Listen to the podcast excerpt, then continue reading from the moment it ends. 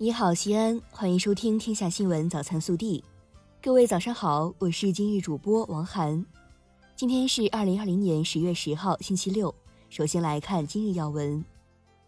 中共中央党史和文献研究院编辑的《习近平关于统筹疫情防控和经济社会发展重要论述选编》一书，近日由中央文献出版社出版，在全国发行。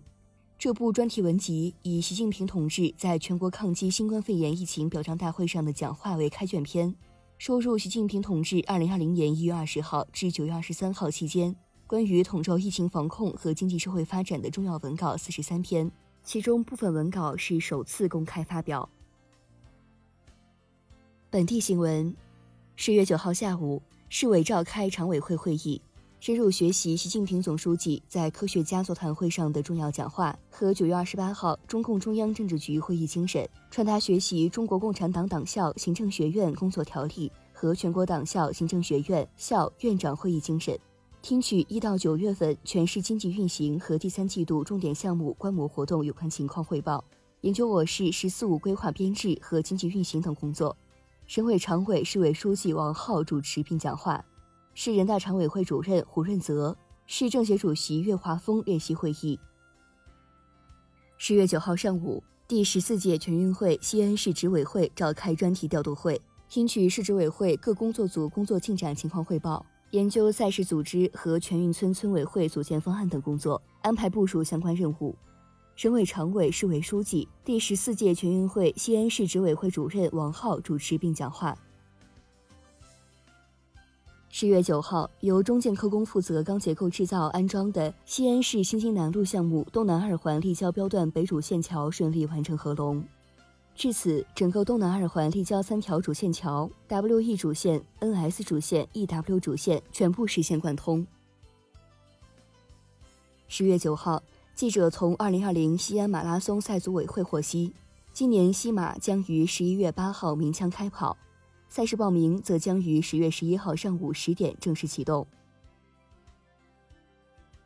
记者昨日获悉，我要上全运百场马拉松启动仪式暨“一带一路”陕西西安二零二零城墙国际马拉松赛将于十月二十四号上午在西安城墙永宁门南门鸣枪开跑，十月十号晚八点将正式开启预报名。人口普查摸底将从十月十一号开始，十月三十一号结束。人口普查登记从十一月一号开始，持续到十二月十号结束。普查员要进入住户家中，逐人逐项登记普查信息。如果您想选择自主填报，请在普查员上门时向普查员说明，由普查员提供自主填报的二维码和账号密码。您使用手机微信扫描登录后，就可以进行自主填报了。自主填报将于十一月五号结束。如果没有按时完成，普查员将入户登记普查表。记者九号从西安公交集团获悉，因受道路施工等影响，即日起我市将对一百九十五路、五百零八路公交进行临时调整。此外，由于朱雀蔬菜市场停车场改造，致使三百二十一路朱雀蔬菜市场起终点站无停车调度条件，十月十号起，三百二十一路公交将进行临时调整。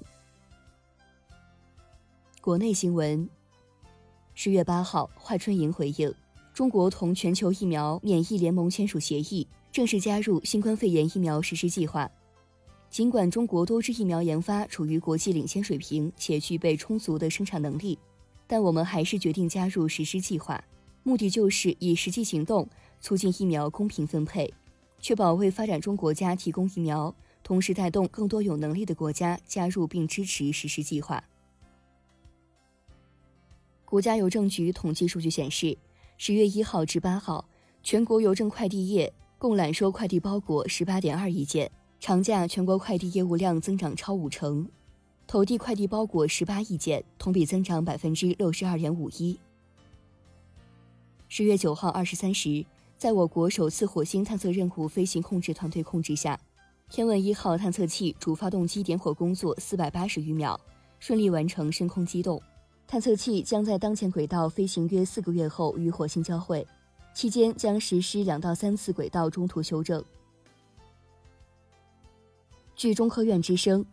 中国共产党优秀党员、我国著名物理化学家、中国计算化学的奠基人、中国科学院院士、北京师范大学化学学院教授刘若庄先生因病医治无效，于二零二零年十月八号在北京逝世，享年九十五岁。据国家发改委十月九号消息，由于本轮调价周期跨越十一假期，叠加国际油价及汇率等变动因素，本轮十月九号二十四时汽柴油价格不做调整。至此，二零二零年国内成品油调价呈现三涨四跌十二搁浅的格局。下一次油价调价窗口将在十月二十二号二十四时开启。十月十号至十月三十一号，二零二一年全国硕士研究生招生考试进入正式报名阶段。登录全国硕士研究生招生考试网上报名平台进行网上报名。八号下午，四川苍溪县一女孩掉入嘉陵江。苍溪警方通报，民警李雨田、欧浩等人在出警过程中跳入嘉陵江，对坠江女子施救。因江水湍急，李雨田与坠江女子被冲走，坠江女子后被打捞上岸，已无生命体征。民警李雨田失踪，目前正在全力进行搜救，相关情况正在调查之中。针对假日期间出现的大理双廊古镇不买股就辱骂游客视频。十月九号，大理州人民政府副州长李泽鹏回应，涉事店员认识到自己的不当言辞伤害了当事人网友的感情，已正式作出道歉，游客公开接受道歉。大理州将持续深入推进诚信体系建设，提升服务品质。十月九号，著名京剧表演艺术家谭门第五代传人谭元寿在京离世，享年九十二岁。谭元寿先生是京剧谭门第五代传人。京剧谭门艺术掌门人，其代表作包括传统京剧《定军山》《桑园祭子》《问桥闹府》等。其曾因在《沙家浜》中饰演的郭建光被全国广大观众所熟知。